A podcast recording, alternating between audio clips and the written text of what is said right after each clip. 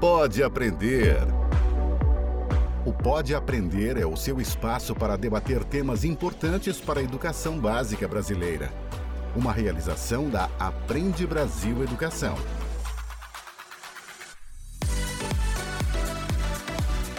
Olá, eu sou a Danae Búbalo e este é o Pode Aprender, o nosso bate-papo qualificado sobre a educação básica brasileira. Continue aí na sua rotina, dando conta do seu dia a dia, enquanto você acompanha aqui mais um episódio cheio de boas ideias e muito aprendizado. Vamos juntos?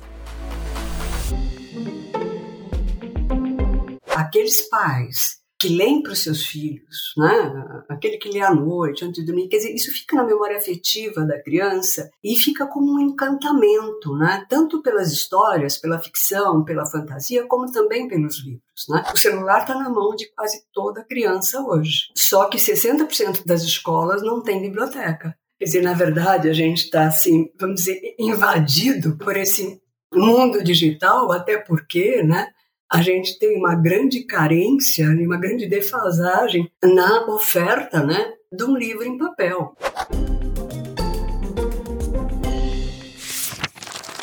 Livro aberto. Jogos, youtubers, redes sociais. O que não falta é opção digital para distrair as crianças nos dias atuais. E sim, elas gostam muito de estar conectadas com todas essas novidades. E não há como negar, até mesmo os adultos gostam, não é mesmo? Difícil quem não se pegue distraído em meio a tantas opções disponíveis dentro de um smartphone ou de qualquer outra tela. A questão é: a tecnologia, ela estaria roubando um tempo que poderia ser dedicado à leitura? Como isso impacta na necessária formação de novos leitores? Será que dá para virar o jogo e usar as opções digitais como estímulo à leitura? Pega a caneta. Quem nos ajuda a refletir sobre essa necessária formação de novos leitores no Brasil em plena era digital é a Azuara Faila, gerente de projetos do Instituto ProLivro, onde coordena a pesquisa Retratos da Leitura no Brasil. Zoara é pesquisadora sobre o comportamento do leitor brasileiro e ativista pela leitura no país. Zoara, seja muito bem-vinda ao Pode Aprender. E nós agradecemos imensamente por você ter aceitado o nosso convite. É muito bom estar aqui com vocês e eu é que agradeço o convite. É sempre bom a gente falar um pouquinho sobre esse tema tão desafiador, né? Obrigada, viu? Bom, segundo dados da quinta edição da pesquisa Retratos da Literatura no Brasil, divulgada em 2020, o país havia perdido mais de 4,6 milhões de leitores, um percentual que caiu de 56% para 52% em comparação com a edição anterior da pesquisa. Já os brasileiros com mais de cinco anos que não leram sequer partes de algum livro somavam 48% da população, ou seja, são cerca de 93 milhões de brasileiros.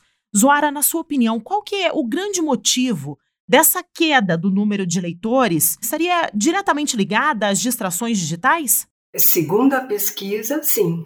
Né? Porque a gente pergunta o que as pessoas fazem no seu tempo livre e aumentou um percentual significativo o número daqueles que passam essas horas livres é, em frente aos seus dispositivos digitais, né?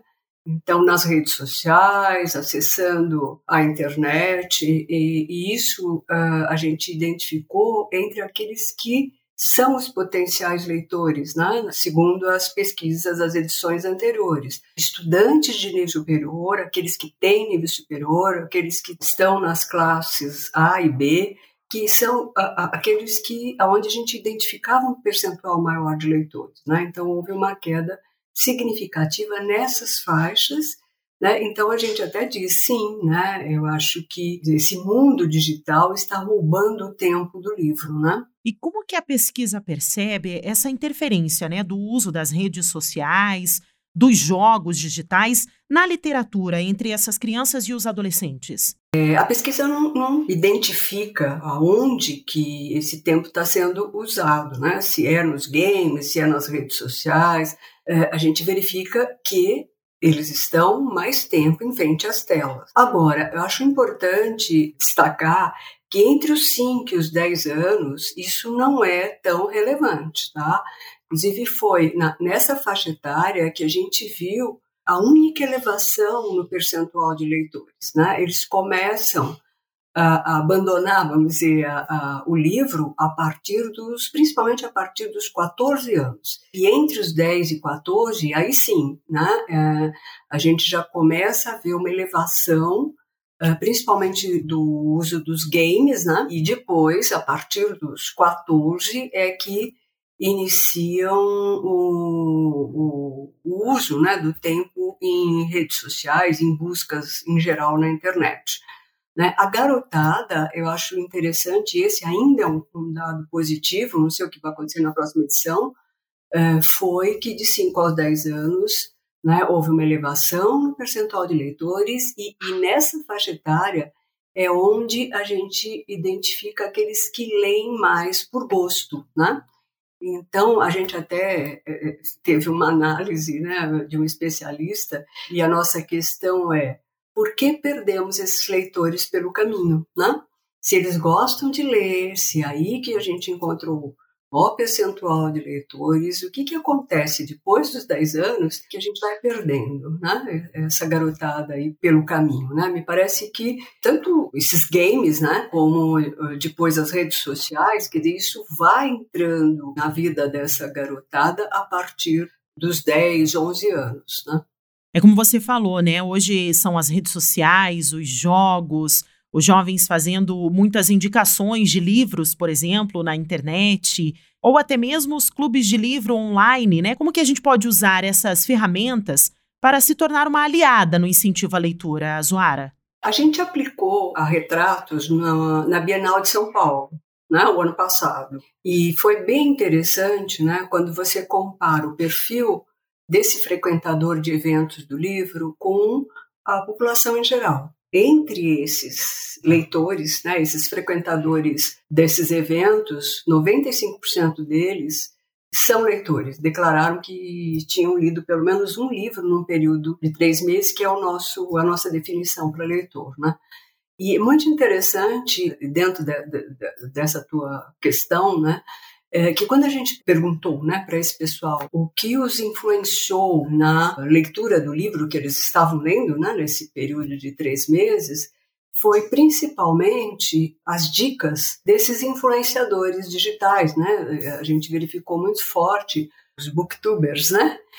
Então, eles, assim, é todos os, aqueles autores né, que, que estavam sendo aí comentados por esses influenciadores, né, nessas trocas de experiências sobre a leitura, parece que impactaram muito na escolha dos livros que essa, esse pessoal estava lendo, né, e também consumindo, né, porque quando a gente perguntou uh, sobre os livros que eles compraram, os autores que eles foram conhecer dentro da Bienal, né, a, a grande maioria recebeu, né, teve essa motivação por conta dessas, dessas influências, desses influenciadores digitais, e em especial né, não esses influenciadores profissionais, mas a partir dessas trocas de experiências que acontecem aí, principalmente no, no YouTube. É, eu acho que essas trocas, essas, esse compartilhamento dessas experiências de leitura foi bastante significativo, né, principalmente para esse pessoal que já gosta de ler, né, porque eu acho que a gente precisa tomar cuidado em não olhar né, para esses resultados e pensar em Brasil, né?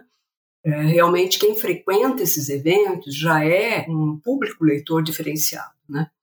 Quando você olha para Brasil, né, e quando você olha para os resultados da quinta edição, uh, ainda, né, esses influenciadores digitais apare uh, apareceu muito pouco citado, se bem que isso foi 2019, 2020, né, e ele aparecia lá em quinto, sexto lugar, com ainda um percentual muito baixo. Né? Eu acredito que na próxima edição esse percentual seja bem maior, mas não vai chegar né, no percentual de um evento do livro. Ainda falando dessa questão da interferência, Zoara, a gente falou agora dos youtubers, como que a interferência também é dos adultos, né, dos pais, dos professores, eles que também estão distraídos, né, com os seus smartphones, com as suas telas, Como que os hábitos desses adultos podem impactar no estímulo à leitura dessas crianças? Pois é, eu gosto muito de trazer os dados da pesquisa. Né? Quando você olha para o Brasil, os principais influenciadores são professores e os pais, em especial a mãe. Quando você pergunta para aqueles que são leitores, né, quem foi, te despertou o interesse pela leitura, são esses personagens que aparecem, né? O professor e os pais. Então, a família tem um papel extremamente importante nesse despertar do interesse pela leitura. E a gente verifica que aqueles pais que leem para os seus filhos, né, aquele que lê à noite, antes de dormir, quer dizer, isso fica na memória afetiva da criança e fica como um encantamento, né, tanto pelas histórias, pela ficção, pela fantasia, como também pelos livros. Né? Então, o livro, dentro da memória dessas crianças, da memória afetiva dessas crianças, parece como uma coisa lúdica, gostosa, afetuosa, né? E isso fica para sempre, né? Quando a gente pensa nos professores, que também são muito citados, quem é esse professor que acabou ficando como um grande influenciador para esse leitor? Né? É aquele professor que desenvolveu atividades práticas leituras dentro da, de uma sala de aula, dentro de uma biblioteca, que eh, de fato foram significativas para que ele começasse a gostar ou se interessar pela literatura, né? E a gente tem outras pesquisas, outros estudos para perceber que, na verdade, você não tem grandes mistérios, grandes segredos, né, para despertar esse interesse. A possibilidade, principalmente, né, dessas crianças, delas apresentarem né, as suas experiências de leitura, de compartilhar essas experiências dentro do espaço da escola, isso também é muito interessante, né? Eu gosto muito de usar essa, essa ideia do compartilhar, né? Quer dizer, isso é muito forte, vamos dizer, nesse espaço digital, mas isso também é muito forte nesse espaço presencial, né?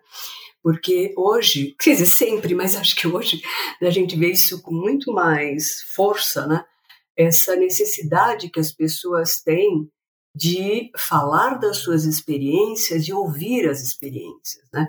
E experiências que passam muito pela vivência e pelo emocional.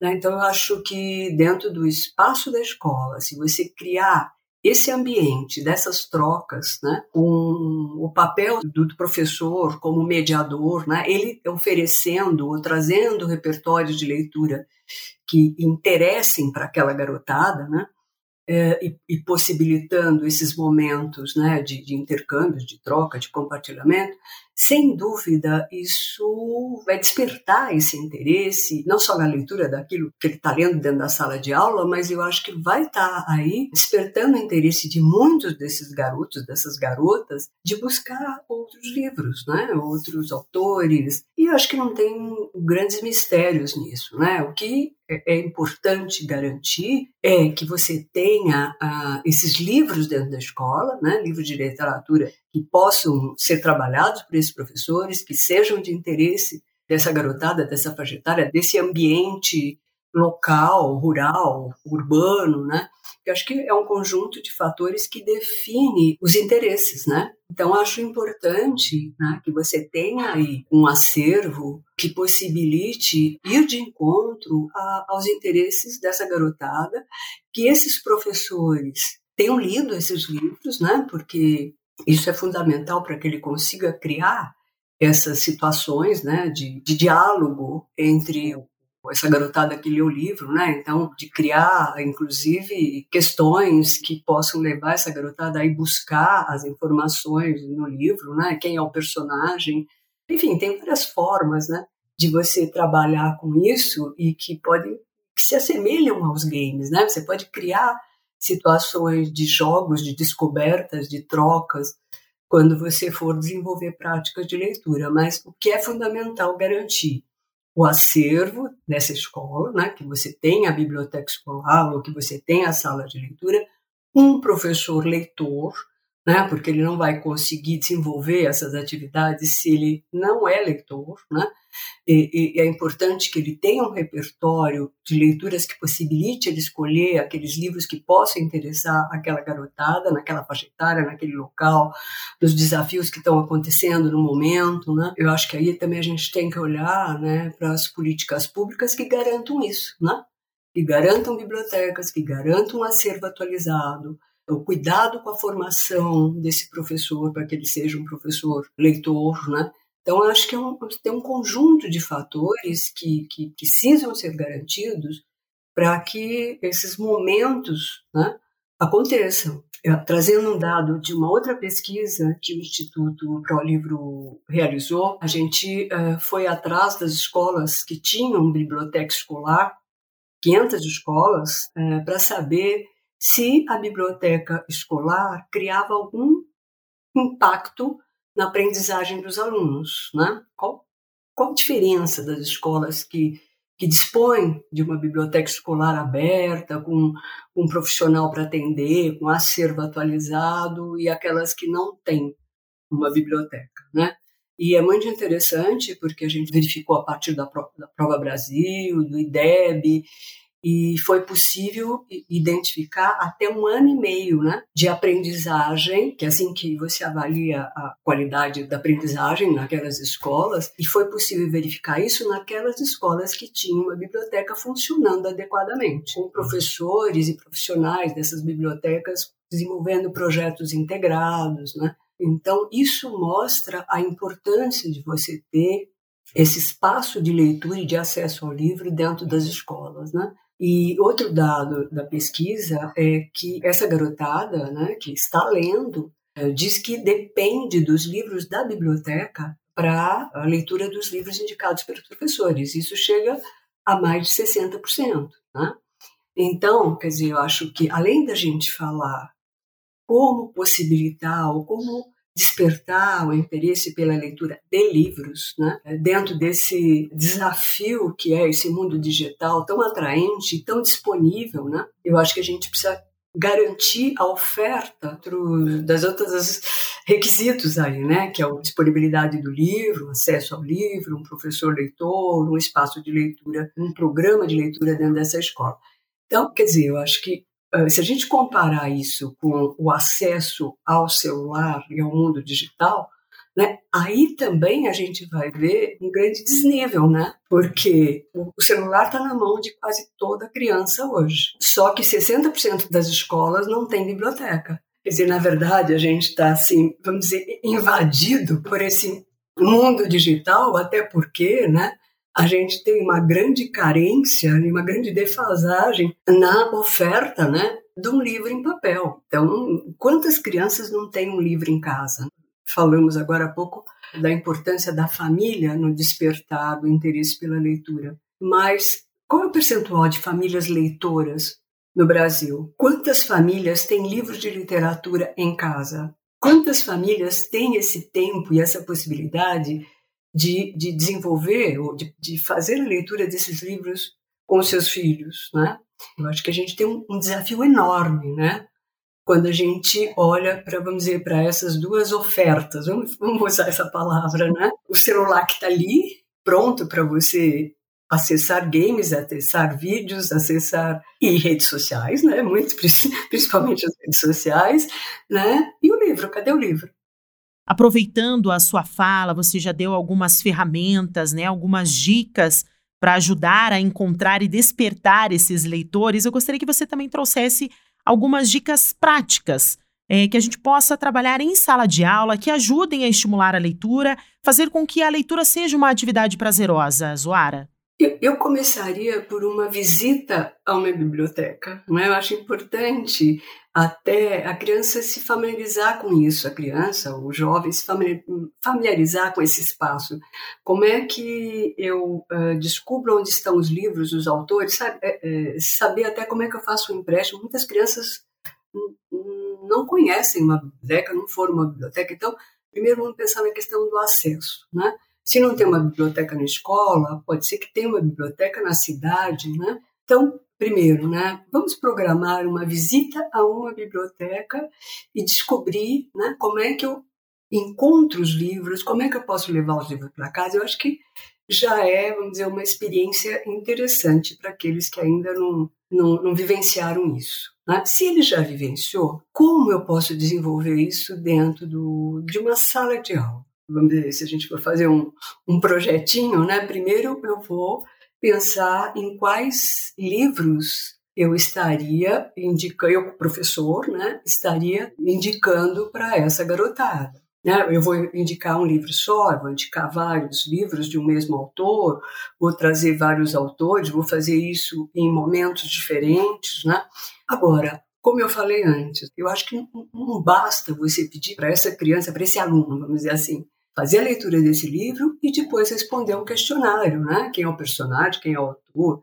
É, é, quer dizer, isso a gente sabe que não vai vir uma tarefa, não vai despertar interesse pela literatura, né? Eu acho que você tem que criar ali as possibilidades dele perceber a riqueza aquela história, né? É, dele tentar descobrir quem é aquele personagem, por que que se tinha algum conflito, se isso foi resolvido, né? Eu acho que se esse professor trouxer questões instigantes, sempre pensando na faixa etária, né, dessa garotada, se ele trouxer questões interessantes e criar ali, inclusive games, eles amam games, né? De grupos, quem vai descobrir é, o final da história, quem tem a possibilidade de recontar aquela história, enfim, eu acho que depende muito tanto do professor conhecer né, esse autor, esse livro, mas também de um, um pouco de criatividade, de envolvimento nessa possibilidade para criar situações, para brincar com tudo isso, né? para criar jogos, para criar, mas dentro dessa ideia de estar trazendo a experiência da criança ou do aluno, né?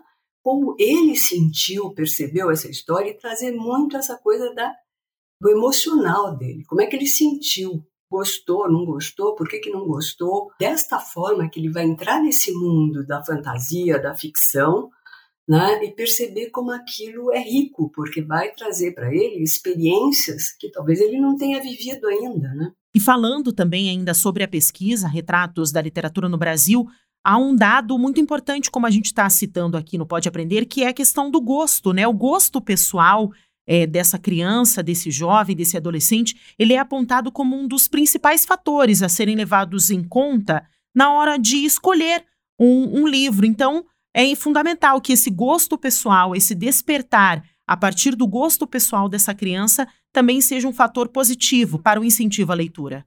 Eu acho que é importante que se leia clássicos, né? Mas eu acho que o mais importante é isso, é despertar esse interesse, esse gosto. Né? Eu acho que a palavra é essa, né? Então, é, é fundamental que seja significativo aquilo para ele, que tenha a ver com o momento dele, alguma resposta para alguma dúvida dele, né? E vai despertar a partir daquilo que, é, que possa ser significativo para ele naquele momento da vida dele, na faixa etária dele, né? Se você olha é, os garotos, pode ser uma aventura, para as meninas, talvez algo mais romântico, né? Enfim, eu acho que é importante esse olhar do professor para os seus alunos também para escolha desse, desses livros que serão lidos, né? Múltipla escolha. Chegamos ao momento aqui do nosso podcast em que eu sempre peço aos nossos convidados, Oara, para que deixem dicas, né, de filmes, de sites. Hoje, em específico, eu vou pedir para que você faça dicas de livros, né, para que a gente até possa incentivar os nossos ouvintes a leitura. Eu gostaria que você deixasse aqui as suas dicas para quem quiser estender o tema do episódio, né? É, alguma ajuda aos professores nessa reflexão sobre a importância da literatura. A semana passada eu li, não li o livro, eu li uma resenha e eu achei super oportuno para esse tema de hoje, né? Que é Foco Roubado. Um escritor escocês traduzido, né? Que é Joan J O H a-N-N, não sei se é Ari ou Hari, mas ele fala o que é o foco roubado? É a perda de atenção no mundo virtual. E qual o impacto disso, né? inclusive na questão da nossa memória, da concentração, da atenção. E ele resgata a importância da leitura do livro. Né, porque ele é um especialista na área, né, e o que ele diz? Que a leitura uh, do livro, por ser uma leitura linear, né, ela nos devolve a, essa possibilidade da atenção, porque ela é mais lenta, ela tem um outro movimento e te leva a uma concentração que a gente não consegue quando se está numa tela porque o tempo todo você tem lá no cantinho uma chamada de que chegou alguma mensagem. E a própria tela, quer dizer, ela nos leva a, a um movimento muito mais rápido, né? A gente está buscando a resposta, a informação de um jeito muito mais rápido e isso acaba essa ideia do roubar, né? Rouba o nosso foco, rouba a nossa atenção. E, e, hoje até se questiona isso, não, por que não? Vamos ler no, no, suporte digital, né? Não vamos negar né, que o suporte digital pode ser muito interessante em alguns momentos, né? em trânsito, quer dizer, você leva uma biblioteca, até no celular, né? mas hoje se tem é, discutido muito né, por especialistas a importância da leitura no papel. Agora, falando em filme, eu gosto muito da, da menina que roubava livros, né? Eu acho que é bem gostoso mostra né, como o livro pode uh, realmente preencher um espaço no momento da sua vida. Né? Diversão para casa. Eu gostaria de agradecer imensamente a participação aqui da Zoara e deixar em aberto aqui um espaço, Zoara, para que você possa deixar os seus contatos para quem quiser conhecer um pouco do seu trabalho, fazendo uma troca né, de experiências. Ficou alguma dúvida ou quer conhecer um pouquinho mais? Quais são os seus contatos que você pode deixar aqui para os nossos ouvintes? Tanto a pesquisa, todas as edições da pesquisa e o livro, uh, analisando os dados da pesquisa, eles podem ser acessados no nosso site, né?